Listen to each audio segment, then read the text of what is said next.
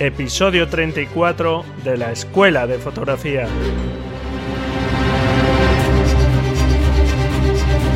Especial Fotoperiodismo, la fotografía necesaria.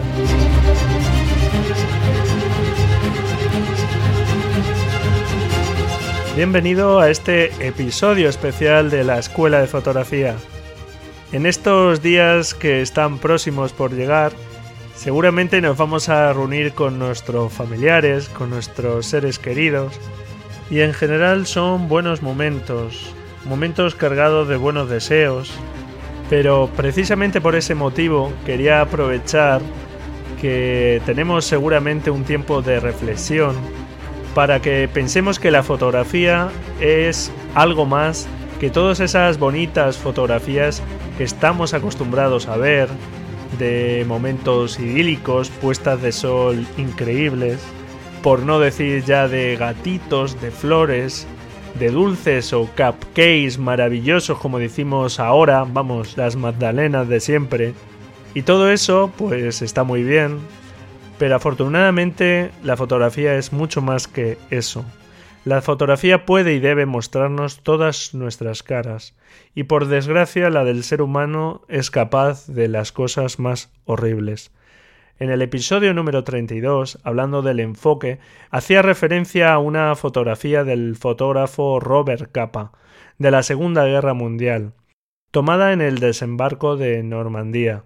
Y hoy vamos a hablar de fotoperiodismo y vamos a recrear aquel momento histórico, su épica, como homenaje a todos esos periodistas y fotoperiodistas que arriesgaron y siguen arriesgando su vida para contarnos esos sucesos que merecen ser contados.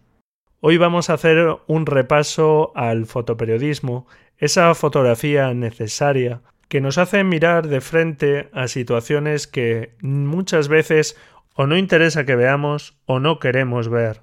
Y tenemos dos opciones intentar conocerlas para, en la medida de lo posible, ponerle remedio, o mirar para otro lado como si no estuvieran ocurriendo por el mero hecho de que no nos están afectando directamente.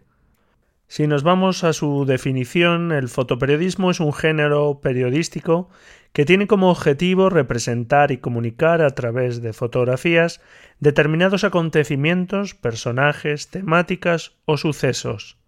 Y existen muchos tipos de fotoperiodismo. Más allá del fotoperiodismo de guerra o de conflictos, pues está el fotoperiodismo deportivo, el que cubre eventos sociales, el que sigue la vida de determinados personajes, los conocidos paparazzi. Incluso estos últimos años el fotoperiodismo ha llegado a la fotografía de bodas. Todo es lícito y es posible que necesario, pero hoy quiero centrarme en el fotoperiodismo de guerra, de conflictos, aquel que denuncia injusticias y situaciones que muchos no tienen interés en que veamos o que muchas veces no queremos ver. Este es para mí, sin lugar a dudas, el fotoperiodismo necesario. Y en estos últimos años, con la ingente cantidad de imágenes que consumimos a diario, parece que ha perdido protagonismo, pero por desgracia los conflictos no cesan, están ahí. Y la capacidad de conocerlos con objetividad debería ser un anhelo nuestro como sociedad, buscando la paz y la justicia necesarias. Hoy la noticia está en Siria, pero ¿cuántos conflictos hay abiertos en el mundo? ¿Cuántas injusticias que merecen ser conocidas y solucionadas? Y para ello la concienciación social es algo muy importante. Y aquí el fotoperiodismo, el periodismo en general, juega un papel fundamental. Y desde hace ya unos años hay un debate en torno a si el fotoperiodismo está en crisis, si es la profesión del fotoperiodista lo que está en crisis, si es todo el periodismo el que ha perdido gran parte de su independencia y está al servicio de los poderes económicos, sea como sea los que realmente estamos perdiendo, somos nosotros como sociedad, porque mientras no tengamos una información veraz, independiente de ciertos intereses particulares, no estaremos en disposición de poder decidir en libertad. Y en esta situación seguramente todos tenemos una parte de responsabilidad. desde algunos profesionales que abandonan la ética del fotoperiodismo, prefiriendo la estética a la objetividad, echando por tierra la credibilidad de tantos y tantos profesionales que tanto han hecho por mantener y dignificar esta profesión. Hasta la crisis y el sistema laboral precario, editores sin escrúpulos, hasta llegar a la falta de sensibilidad de nuestra sociedad, porque no podemos olvidar que hoy día hay muchos fotoperiodistas españoles que tienen que ganarse la vida fuera de nuestro país porque en nuestro país su trabajo no es prácticamente reconocido. ¿Preferimos estar informados de cualquier forma o preferimos que nos informen con la veracidad necesaria, con el rigor necesario? Es algo que como sociedad tenemos que meditar. No es algo que tenemos que tomarnos a la ligera. Nos va mucho en ello. Y no podemos ni debemos olvidar que a lo largo de la historia de la fotografía Muchas fotografías han logrado denunciar y cambiar muchas situaciones injustas, incluso influir en el devenir de muchos acontecimientos históricos. Y aunque algunos auguren el final de la fotografía para dentro de unos cuantos años, pues seguramente la fotografía no morirá, aunque cambie sus formas, y espero que de la misma forma no muera el fotoperiodismo. En 1880, el Daily Graphic de Nueva York hizo la primera publicación de noticias con fotografías reales de la historia. Y fue en 1888 cuando el fotógrafo danés Jacob Riis, emigrante en Estados Unidos, llevó a cabo el primer documental fotográfico de la historia, con el reportaje llamado Cómo vive la otra mitad, en el que denunció las condiciones de vida de los barrios obreros de la ciudad de Nueva York. La obra de Jacob Riis impulsó importantes reformas sociales. Como decía hace un momento, este es un ejemplo de cómo la fotografía puede cambiar las situaciones. Y naturalmente no es el único ejemplo. Posteriormente, trabajos como el del fotógrafo estadounidense Lewis Hine sirvieron para que en una época donde la explotación infantil estaba permitida, se promulgase una ley de protección laboral para los menores, y trabajos como los de los fotógrafos estadounidenses Dorothea Lance y Walker Evan sirvieron para enseñarle a la sociedad americana las miserias del mundo rural que no querían ver. Años más tarde, en la guerra de Vietnam, un avance tecnológico como la imagen en color hizo que la sociedad americana fuese mucho más sensible a lo que estaba ocurriendo, a cómo estaban muriendo allí sus soldados, y aceleró definitivamente el fin de esa guerra. Y naturalmente son innumerables las fotografías o reportajes fotográficos que han cambiado muchas situaciones de injusticia, de un mayor o un menor calado, pero que a la postre han venido a mejorar la situación de muchas personas. El siglo XX significó un gran desarrollo del fotoperiodismo, de la mano de célebres reporteros como Enrique Cartier-Bresson, Robert Capa, Eugene Smith, David Seymour, etc. Afortunadamente la lista es muy grande. Incluso aparecieron en el siglo XX las primeras asociaciones de fotógrafos, con la finalidad de poder unir a estos profesionales y ayudarles en los muchos problemas que se encontraban para poder ejercer su trabajo, como la distribución de imágenes, la gestión de derechos, etc. Así en el año 1912 apareció la primera Organización Nacional de Reporteros Gráficos del Mundo, en Dinamarca, con la Unión de Fotógrafos de Prensa. En 1946 se fundó en Estados Unidos la Asociación Nacional de Fotógrafos de Prensa y en 1947 se creó la agencia Magnum, una de las más conocidas agencias de fotografía. El papel de los fotoperiodistas ha sido vital para recoger los acontecimientos de la historia. Precisamente, la denominada Edad de Oro del fotoperiodismo coincide con la Segunda Guerra Mundial, tiempo en el que se dio un notable avance también en los medios fotográficos. Y como decía en la entrada, hoy quiero centrarme en esta guerra, la mayor contienda bélica de la historia. La Segunda Guerra Mundial fue el conflicto militar global que se desarrolló entre 1939 y 1945 enfrentó a los aliados, inicialmente Francia, Polonia e Inglaterra, con las potencias del eje, Alemania, Italia y Japón. Hizo que las grandes potencias destinaran toda su capacidad económica, militar y científica al servicio de la guerra. Una guerra en la que por primera vez se produjo la muerte masiva de civiles, el holocausto y el uso, por primera y afortunadamente única vez, de las armas nucleares en un conflicto armado. La Segunda Guerra Mundial fue el conflicto armado más mortífero de la historia. La guerra comenzó en 1939 con la invasión alemana de Polonia.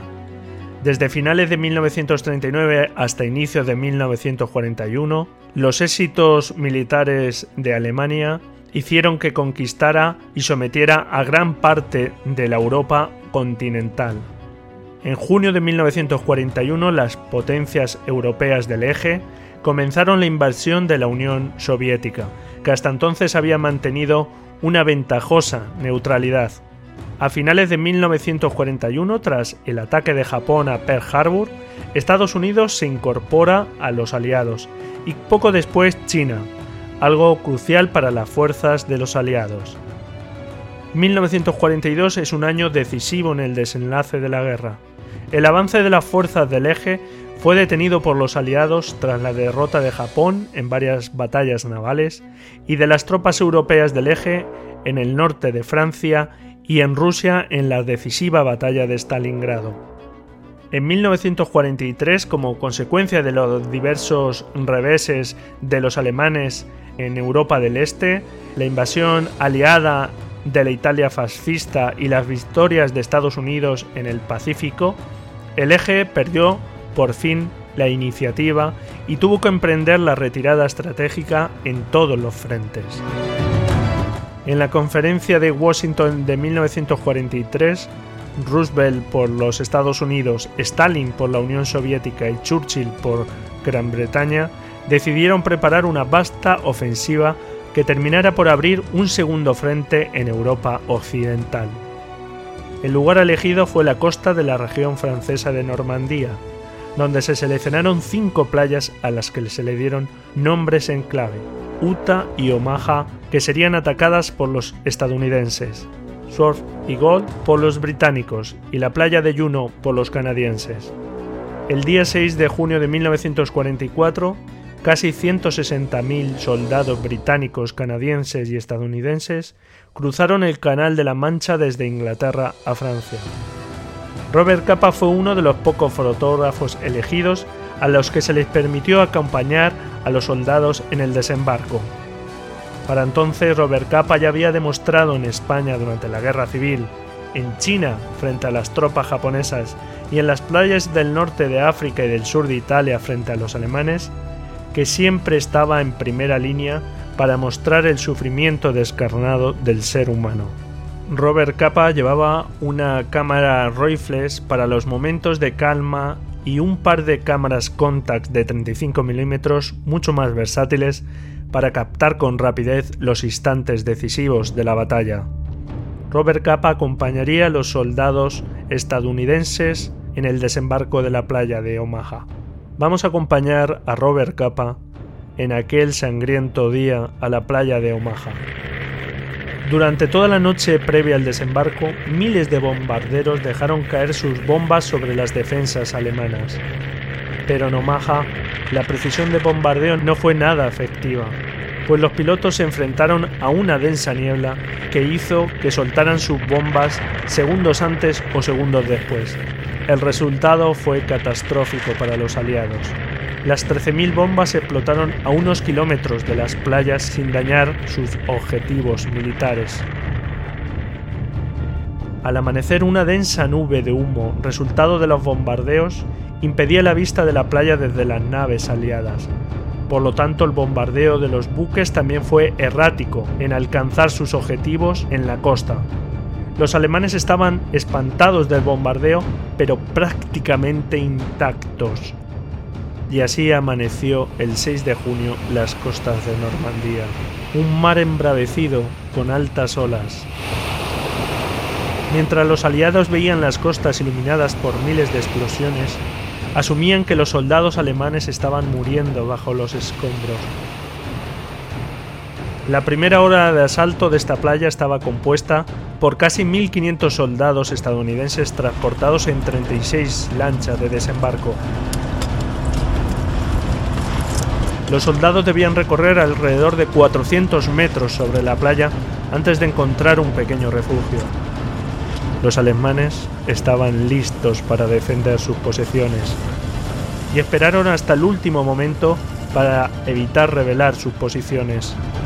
Las lanchas de desembarco avanzaban desde los buques a la playa. A las 6 y 36 minutos en cuanto tocaron tierra, una lluvia de bombas y balas cayeron sobre los americanos.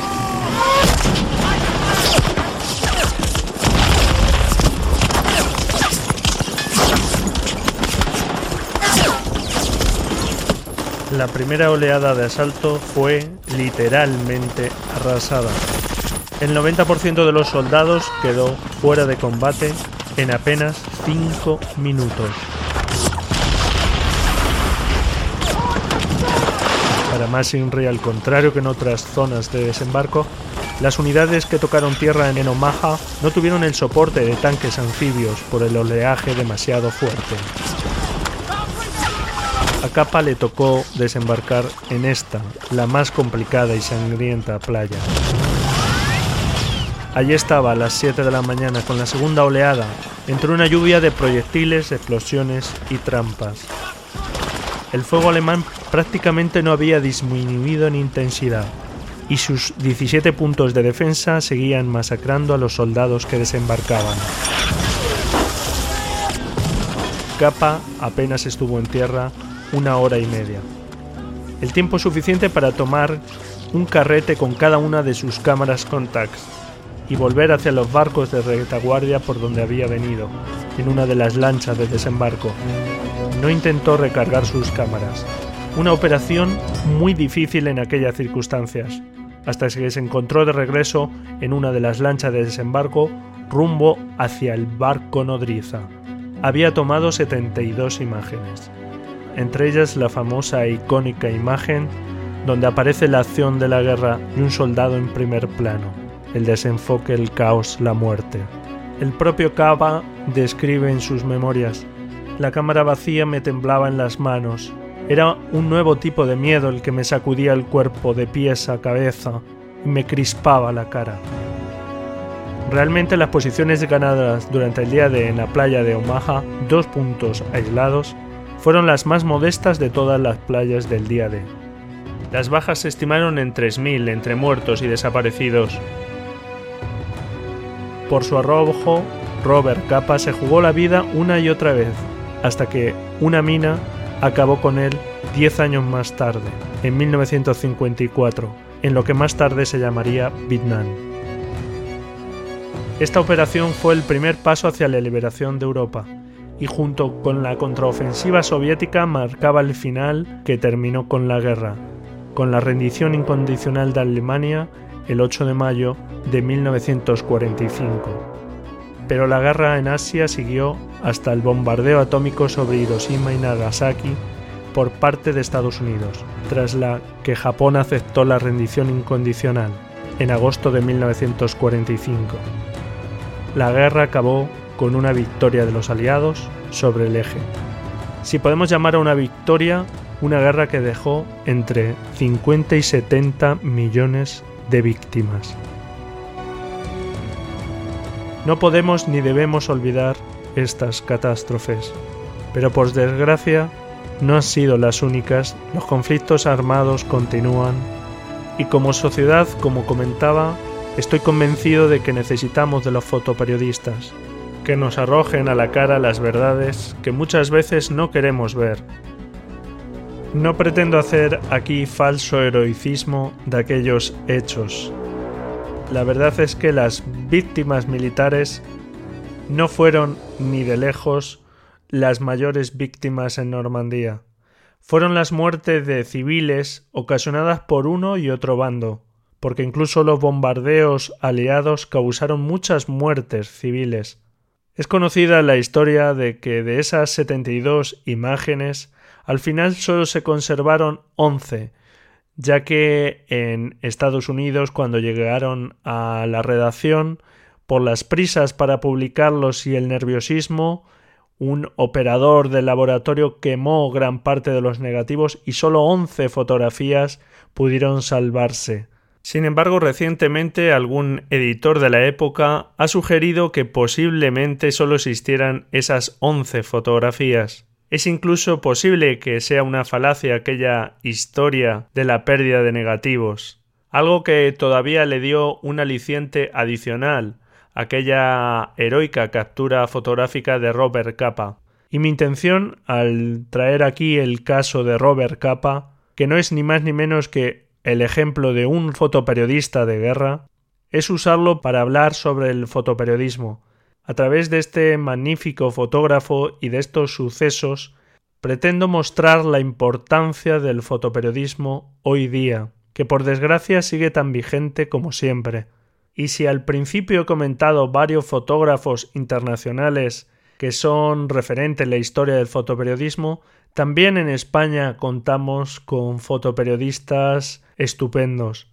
Desde Enrique Facio, el fotógrafo malagueño que fue el primer fotógrafo corresponsal de guerra cubriendo la guerra de África en 1859, pasando por muchos otros como Manuel Compañi, Juan José Serrano, Alfonso Sánchez Portela, que contaron los sucesos de nuestra guerra civil, hasta los fotoperiodistas actuales como el veterano Gervasio Sánchez, un fotoperiodista independiente que cubrió los conflictos armados de la antigua Yugoslavia y la mayoría de los últimos conflictos en África, Asia y Latinoamérica. Sus imágenes ponen rostro a esa realidad muchas veces desconocida. Y pasando por otros muchos, Diego Ibarra, Ricardo García Vilanova, Bernard Armangue, Manuel Aranda, Manu Bravo, entre muchos otros. La lista puede ser muy grande y todos ellos se merecen nuestro reconocimiento. Conocí a Gervasio Sánchez a través del fantástico libro de Arturo Pérez Reverte, Territorio Comanche, y recuerdo una cita del comienzo del libro. Una auténtica historia de guerra nunca es moral.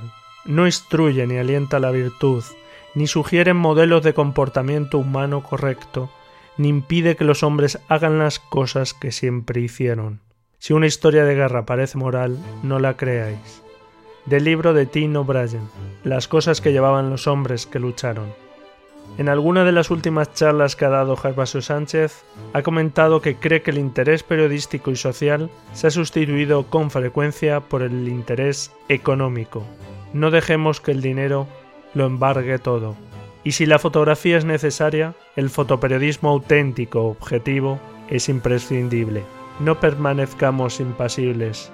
Exijamos una información veraz, lo más objetiva posible, Hoy día yo creo que la mayoría de medios de comunicación no buscan la objetividad, son claramente parciales. Como sociedad nos dejamos mucho en ello. No olvidemos nunca lo que nos ha aportado el fotoperiodismo. Luchemos porque se mantenga, cada uno desde su posición. Nosotros como sociedad debemos concienciarnos de la importancia de estar informados y reclamar y exigir a nuestros representantes políticos que velen por la paz, porque muchos gobiernos, aunque no seamos conscientes, a través de la fabricación de armas y su venta a países con conflictos armados, están apoyando la guerra, entre ellos España, en el que todos los últimos gobiernos han seguido con esta práctica. Y quiero terminar con unas palabras de Gervasio Sánchez cuando ganó el premio Ortega y Gasset de fotografía en 2008.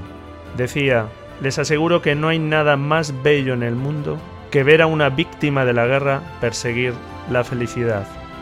Primero no les neguemos esa felicidad, la que todos buscamos, y después intentemos que no haya más víctimas. Soñemos. Y hasta aquí este episodio especial de la Escuela de Fotografía. Si te ha gustado, pues me encantaría que lo compartieses para que cada vez seamos más las personas conscientes de esta problemática y me encantaría saber tu opinión sobre este episodio, sobre esta temática y confío en que te ayude a reflexionar. Disfruta estos días en familia y nos escuchamos el jueves, si quieres, claro. Adiós.